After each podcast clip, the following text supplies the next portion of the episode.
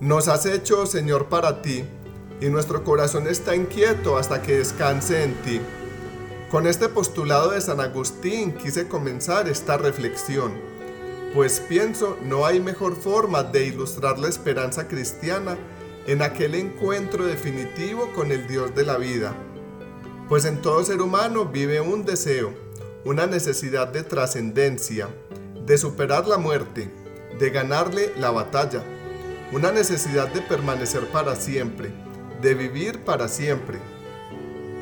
Y si bien esto podría parecer imposible, no lo es, pues para quienes en Dios creemos, la muerte no existe. La vida no termina con la muerte, se transforma. La muerte es una puerta que todos cruzamos de esta vida a la otra, a una vida también real. La virtud teologal de la esperanza sostiene nuestra vida en Dios, en quien vivimos, nos movemos y existimos. Una vida que se vive a los ojos de Dios, un reino de Dios que comienza ya, aquí, ahora, y que es responsabilidad de todos.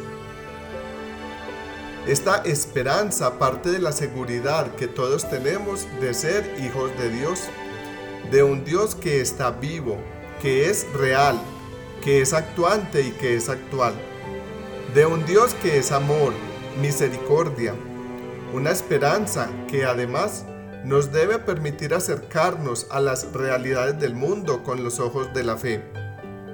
Nos debe permitir ser sal del mundo y luz de la tierra llenar de santidad todos los espacios donde habitamos, cristianizar la sociedad, llenarla toda de Dios. La esperanza nos sostiene firmemente en el combate que implica la vida en este mundo. Sacar adelante una vida absolutamente cristiana, centrada en el mismo Cristo. Esa es nuestra tarea constante Siempre velar y orar para no caer en la tentación. Es, entonces, caminar siempre con Cristo, con los pies en la tierra, en el momento actual, en el aquí y en el hoy, pero con los ojos puestos en el futuro, en una vida plena y eterna en Cristo. La esperanza es entonces una espera paciente, llena de gozo, de la presencia de Dios un encuentro definitivo con el Padre. Esta es entonces una verdad propia de nuestra fe, ese encuentro con Cristo en su segunda venida. La esperanza debe conducir nuestra vida, entonces, de forma permanente hacia ese encuentro con el Señor, para poder tener una vida llena de amor, de fe, de esperanza, no una vida en temor. Ese encuentro con el Señor, bien sea al momento de nuestra muerte en el juicio particular o en la segunda venida de Cristo, nos implica necesariamente una preparación para ese momento. Nuestra vida entera debe realizarse, bien con los pies puestos en el presente, pero con la mirada sostenida en Cristo. ¿Qué queremos entonces presentarle al Señor? una vida de fe y de obras concretas, de conversión permanente. Al atardecer serán interpelados por el amor. Con estas palabras de Juan de la Cruz, nos aproximamos al final de esta reflexión.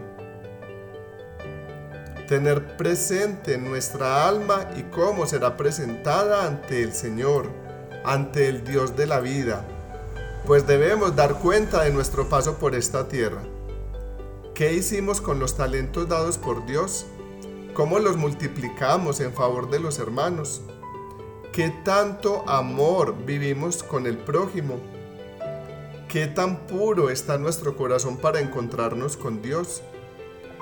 Estas preguntas, esta reflexión, nos tiene que llevar como cristianos a pensar necesariamente en ese encuentro definitivo con Dios.